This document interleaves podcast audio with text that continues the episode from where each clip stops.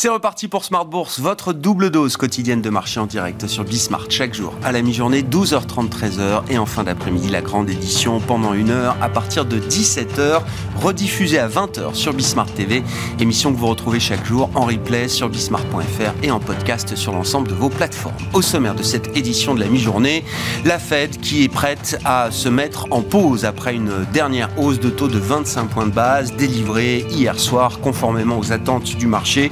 Jérôme Powell, dans sa conférence de presse, a mis euh, tout le poids qu'il pouvait pour euh, signaler l'idée d'une pause à venir du côté de la Réserve fédérale euh, américaine sans pour autant s'engager trop fermement sur l'idée d'une pause. Mais Jérôme Powell le dit de manière assez explicite, le niveau de restriction monétaire qui a été atteint après un cycle de resserrement de 500 points de base en un peu plus d'un an est proche d'être le niveau qui convient aujourd'hui pour faire ralentir l'inflation et l'économie euh, américaine. Nous avons même peut-être déjà atteint le bon niveau de restriction monétaire, a déclaré euh, explicitement Jérôme Powell dans sa conférence de presse. Du point de vue euh, des marchés, l'évidence d'une pause ouvre la voie à de futures baisses de taux pour la Banque centrale américaine, des baisses de taux qui pourraient intervenir selon le marché assez rapidement et c'est là un point de divergence qu'il faut noter entre le pari des investisseurs, les paris pris par euh, les marchés et le discours de Jérôme Powell hier qui euh, continue de signaler que les perspectives et les prévisions d'inflation qui sont réalisées par le staff de la Réserve fédérale américaine ne sont pas cohérents avec l'idée de baisse de taux dans un futur proche, comprenez, au cours de cette année 2023. Voilà donc un, cas de divorce qui euh, persiste entre la Fed et les marchés. Du côté de la Banque Centrale Européenne, la décision est en train d'être prise ce matin. Elle sera rendue publique en début d'après-midi avec une conférence de presse à suivre bien sûr de Christine Lagarde. 25 ou 50 ce sera déjà un premier élément euh, intéressant euh, à noter. Est-ce que la BCE fera le choix de rétrograder à nouveau, passant de 50 à 25 points de base pour le rythme de ces hausses de taux et des prochaines, ou préférera-t-elle rester encore sur le rythme de 50 qui prévalait au cours des dernières réunions? Le point sera tranché évidemment tout à l'heure euh, du côté des, des, marchés. On attend la décision dans le calme avec sur les marchés actions une logique de consolidation qui prévaut depuis quelques jours maintenant, un CAC 40 qui a retracé de 2,5-3% par rapport aux, sommets historiques qui ont été atteints il y a quelques jours à peine. Le CAC qui se traite autour de 7350 points en ce milieu de séance en Europe avec une baisse de 0,70% aujourd'hui. La séquence microéconomique se poursuit avec euh, la publication de différents chiffres d'activité et résultats aujourd'hui en Europe en attendant les résultats de la plus grosse capitalisation boursière du monde aux États-Unis ce soir avec les trimestriels d'Apple qui seront dévoilés après la clôture des marchés américains.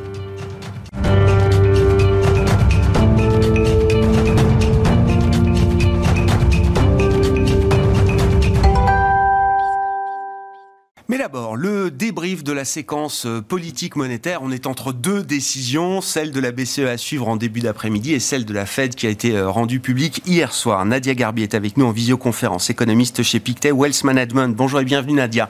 Merci beaucoup d'être euh, d'être avec nous. Pour la Fed, il semble que l'heure de la pause soit venue. C'est en tout cas comme ça que le marché semble avoir compris le discours, la conférence de presse de, de Jérôme Powell, qui n'a pas voulu s'enfermer non plus dans l'idée d'une pause à ce stade. On reste sur quelque chose de flexible du point de vue de la Réserve fédérale américaine. Tout à fait. Alors c'est vrai qu'il indique que la, Réserve fédérale est prête à, faire, une pause. Maintenant, il a souligné le fait que euh, l'inflation reste relativement élevée, devrait baisser, mais devrait aussi rester à un niveau euh, très élevé. C'est la raison pour laquelle, à mon avis, je pense qu'il garde un peu la, porte ouverte. C'est qu'on a tout de même un contexte un peu euh, d'incertitude où on voit, c'est vrai, euh, un ralentissement du marché du travail, mais un, marché du travail qui reste relativement encore résilient aux États-Unis. Mmh même le, resserrement des, conditions du crédit bancaire aux États-Unis ou de la distribution même de, crédit. On sait que la Fed avait en sa possession euh, le dernier sondage réalisé auprès des senior loan officers euh, américains. Ce sondage sera rendu public en, début de semaine euh, prochaine. Même l'intensification, on va dire, du durcissement des conditions de crédit ne sera peut-être pas suffisant pour accélérer le phénomène de désinflation aux États-Unis, Nadia? Oui, alors je dirais que ces données confirment que la politique monétaire restrictive de la, de la Réserve fédérale se transmet à, l'économie réelle, ce qui en, quelque sorte réduit euh, les, les, risques sur les perspectives d'inflation. Maintenant, il est vrai qu'on a un peu d'incertitude sur la vitesse de, transmission de cette politique monétaire sur les économies euh, réelles. On sait qu'il y a euh, certains facteurs structurels qui, qui, ont changé. Donc je dirais que la, Réserve fédérale garde quand même toutes les portes euh, ouvertes pour ne pas éviter de, au fond, euh, se cornériser en quelque sorte et euh, devoir un peu ou perdre un peu sa, crédibilité. Donc gardons les portes un peu ouvertes. Mm dans ce contexte un peu d'incertitude. Oui, ne pas se lier les mains sur les prochaines euh, décisions euh, à prendre.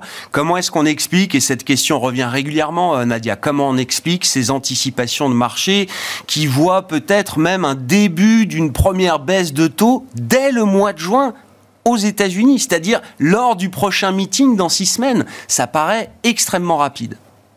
Oui, alors pour nous, c'est euh, purement trop prématuré. Du moins, si on se base sur les, euh, sur les indicateurs économiques, une baisse de taux euh, en juin est pour nous trop, prématurée. Alors au fond, si la, la, Réserve fédérale baisse ses taux en juin, on pourrait aussi l'interpréter comme un signe de, au fond, est-ce que la Réserve fédérale, c'est quelque chose que nous ne savons pas? Maintenant, je pense qu'à mon avis, Powell a aussi été clair là-dessus en insistant sur le fait que l'inflation va baisser, mais pas si rapidement que cela. Et il a aussi ajouté euh, que sa, mesure euh, phare, ce super corps euh, service hors immobilier, reste tout de même très persistant. Donc c'est la raison pour laquelle, en tout cas, nous, on juge une, une baisse de taux en, juin très prématurée. Et d'ailleurs, dans notre scénario, on n'a aucune hmm. baisse de taux pour 2023.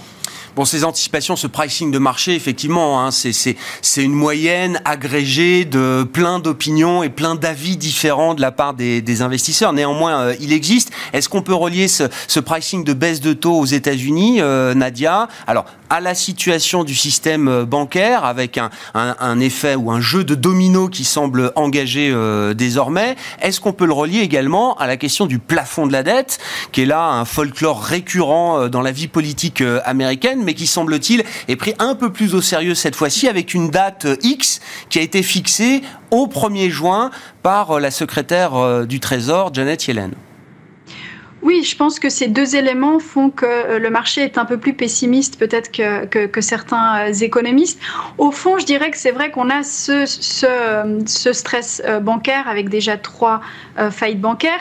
Et à cela s'ajoute, c'est vrai, cette incertitude sur la politique fiscale, sur ce debt ceiling qui n'arrange pas les choses. Donc oui, je pense que vraiment ces deux éléments participent à ce pricing de marché. Hmm. Du côté de la Banque centrale euh, européenne, la décision est en train d'être euh, prise. Elle a même peut-être déjà été prise euh, au moment où on se parle. Nadia, elle sera rendue publique en, début d'après-midi avec la conférence de presse de, Christine Lagarde. on a eu beaucoup de données économiques, de données en provenance également de l'industrie bancaire avec le Bank Lending Survey qui a été publié ces derniers jours et qui couvre le premier trimestre et notamment la période du mois de mars qui a été le, le pic du stress bancaire aux États-Unis et en Europe. Qu'est-ce que ces données sur le front de la croissance, de l'inflation, des conditions et de la distribution de crédit en zone euro? Qu'est-ce que ces données doivent euh, apporter comme information à la BCE pour sa prise de décision selon vous? Je dirais que la première conclusion qu'on peut tirer de, de ces données, c'est que la transmission euh, de la politique euh, monétaire fonctionne dans l'économie euh, réelle, ce qui réduit les risques sur les perspectives d'inflation. Quand on regarde en fait cette enquête de la BCE sur les prêts bancaires, on s'aperçoit tout d'abord que les conditions d'octroi de crédit se resserrent assez fortement pour les entreprises, mais surtout ce qu'on constate, c'est la demande de prêts qui diminue fortement pour les entreprises et qui s'effondre pour euh, les ménages, notamment euh, le segment crédit euh, immobilier où la baisse est plus forte que lors de la, crise financière. Donc je dirais que ces données, en tout cas, sont cohérentes avec une politique monétaire qui se transmet à l'économie réelle. Maintenant, c'est vrai que si on regarde le dernier rapport d'inflation, l'inflation du mois d'avril, ce qu'on constate, c'est toujours cette inflation sous-jacente très persistante, avec notamment cette inflation service qui reste très élevée. Donc je dirais que pour nous, un bon compromis serait une hausse de 25 points de base aujourd'hui, mais au fond, on pourrait avoir aussi des arguments qui poussent euh, la BCE à faire 50 euh, points de base, notamment voilà, cette inflation sous-jacente très persistante, mais aussi la forte euh, croissance des salaires nominaux.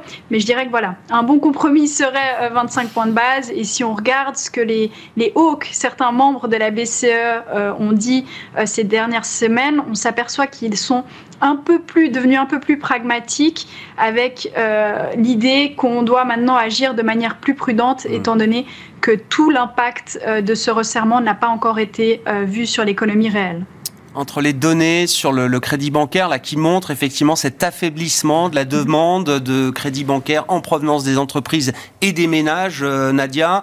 Quand on met en parallèle également les enseignements peut-être des premières estimations de croissance qu'on a pu voir pour différents pays de la zone euro au premier trimestre, euh, notamment avec des dépenses de consommation euh, sous pression dans de nombreux pays en Europe, pour ne pas dire dans l'ensemble de la zone euro, Nadia, est-ce qu'on a un, un réel problème avec la demande privée finale aujourd'hui? Euh, en Europe c'est une bonne question. On a, je dirais qu'on n'a pas vraiment de, de, réel problème. C'est vrai que quand on regarde le détail euh, du, du, produit intérieur brut euh, de certains pays, c'est vrai qu'on constate que la demande, la consommation privée notamment, est, en contraction, principalement due à la, forte hausse des, prix.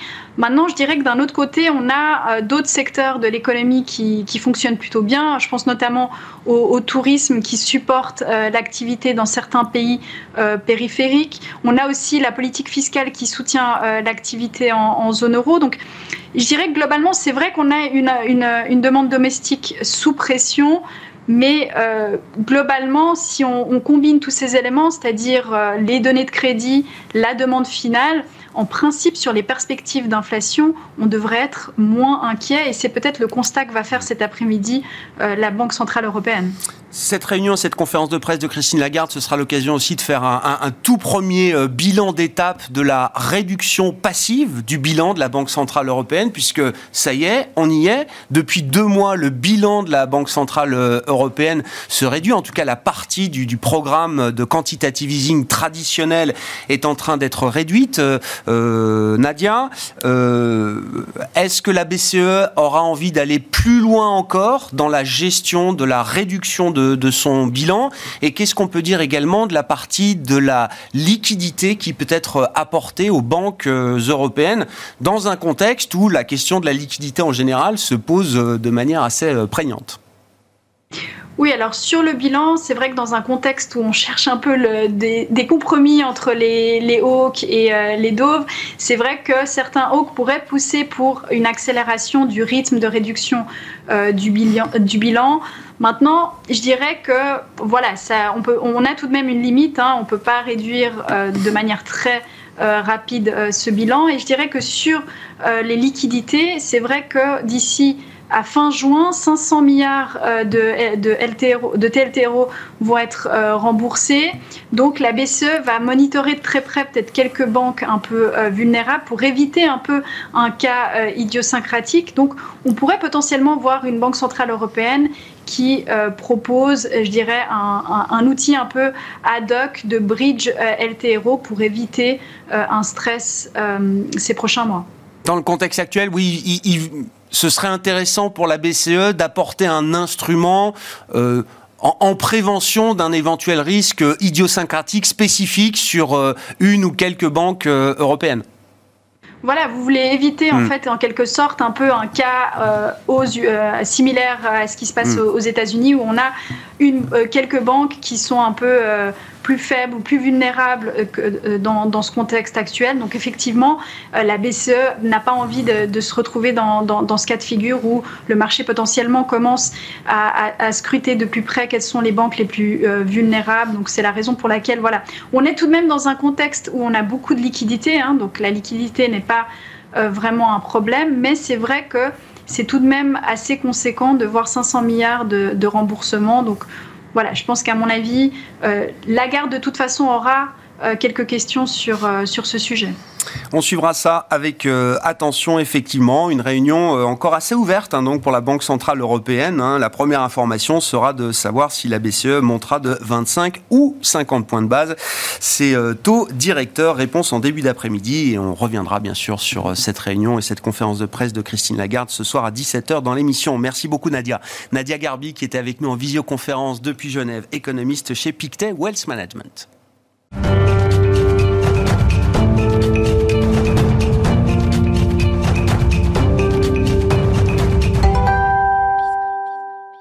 Qu'en est-il du point de vue des, euh, des, marchés, du marché parisien notamment? Nous en parlons avec Franklin Pichard, le directeur général de Kipling Finance, avec nous en plateau comme euh, toutes les deux semaines, le jeudi à 12h30. Bonjour Franklin. Bonjour Grégoire. Bienvenue. Bon, le marché est un peu euh, épuisé peut-être, on le voit depuis quelques jours. Alors le CAC a battu un record il y a encore à peine 10 jours, mais on sent depuis que la logique de consolidation semble peut-être légitime pour beaucoup.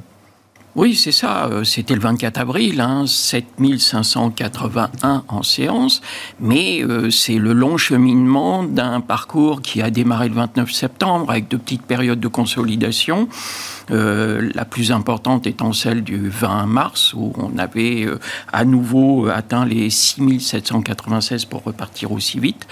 Donc, oui, là, il y a davantage de questions. Il y a, euh, euh, vous l'avez évoqué à l'instant, mm. les banquiers centraux. Euh, pour cet après-midi à 14h15, 14h30, quand on aura après la prise de parole de Christine Lagarde, on a eu souvent ou parfois des, des prises de parole un petit peu maladroites qui ont immédiatement entraîné les marchés à la baisse pour se ressaisir derrière. Donc c'est au-delà des 25 ou 50 points. C'est vrai que pendant de nombreuses semaines, tout le monde était euh, accroché aux 50 points une nouvelle fois. Et puis maintenant, on tempère un petit peu les choses euh, avec les chiffres, l'inflation et autres.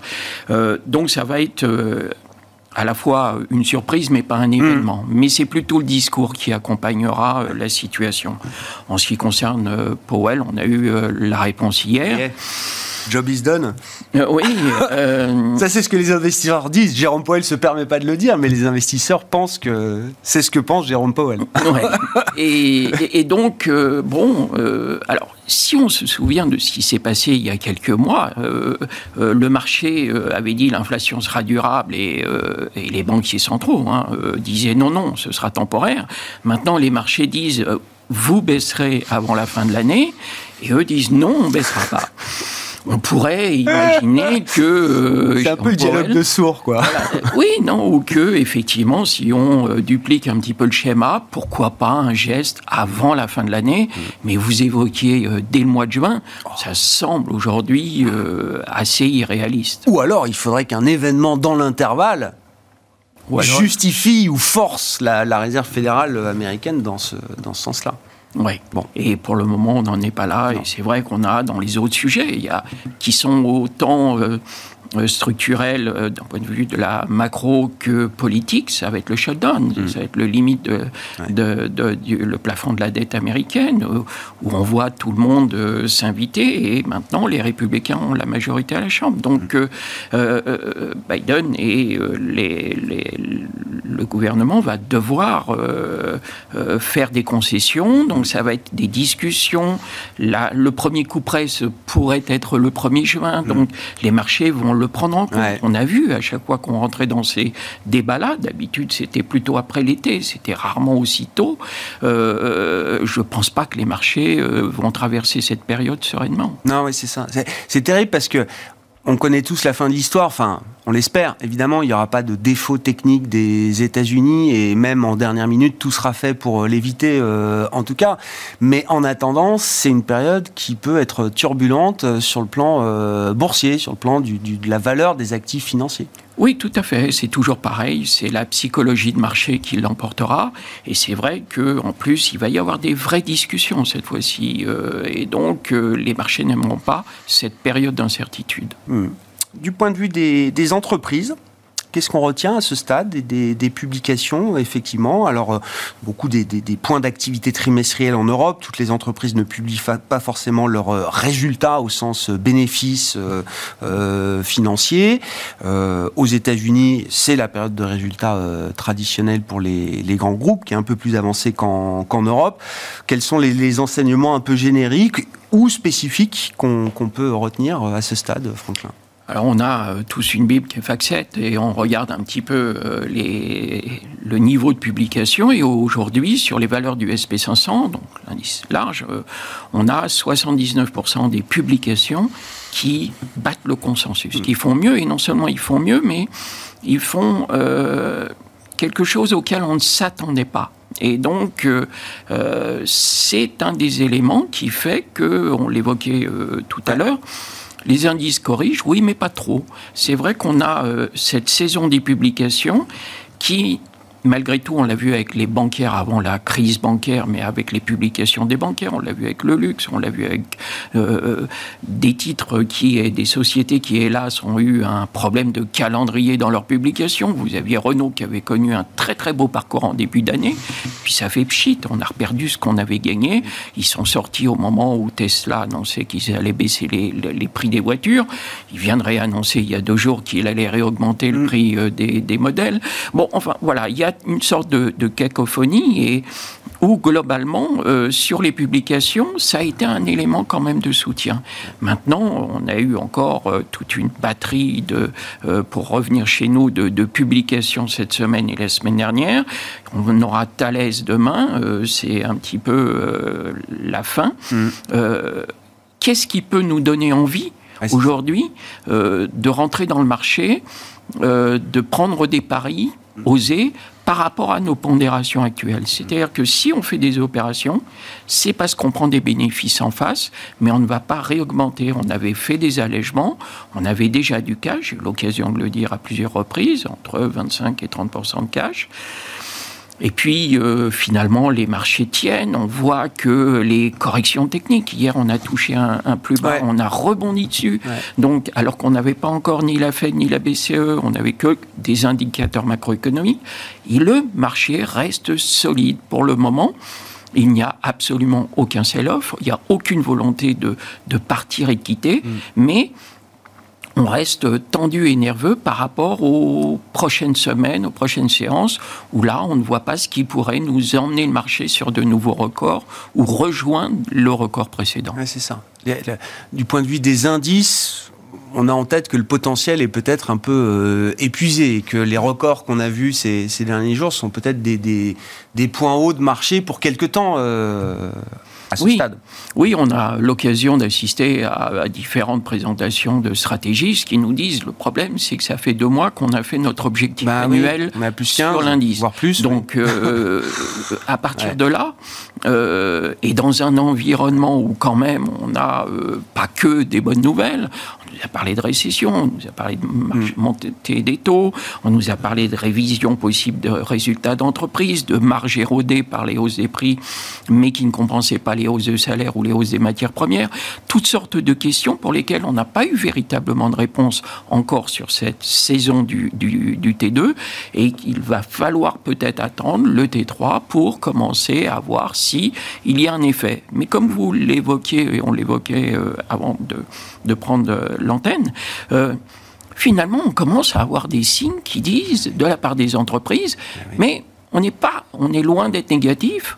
On va maintenir nos objectifs sur 2023 et on révise même un peu à la ah hausse nos, objectifs de, de, résultats. En moyenne, les analystes révisent légèrement à la hausse. Mm. C'est marginal, c'est minime. Mais euh, aux États-Unis, notamment, ça vient après des mois et des trimestres de révision à la baisse des anticipations de bénéfices pour, euh, pour les entreprises. Là, il y a, semble-t-il, un, un bottom, comme diraient les analystes techniques, qui est peut-être en train de se mettre en place. Exactement. Et dans ce contexte-là, que faire? Est-ce qu'il faut euh, véritablement alléger? Bah, ou pas Et est-ce que euh, on, reste positionné? C'est un petit peu, mais peut-être avec quelques orientations différentes. Justement, euh, et vous le rappelez à chaque fois, euh, Franklin, il faut éviter de quitter totalement le marché boursier, parce qu'une fois qu'on a quitté totalement le marché boursier, c'est très difficile d'y revenir. Euh, quand on veut garder quand même une, part d'exposition au risque euh, action, euh, de quelle manière est-ce qu'on a envie d'être exposé au marché action aujourd'hui? Avec quel type de secteur, quel type de valeur?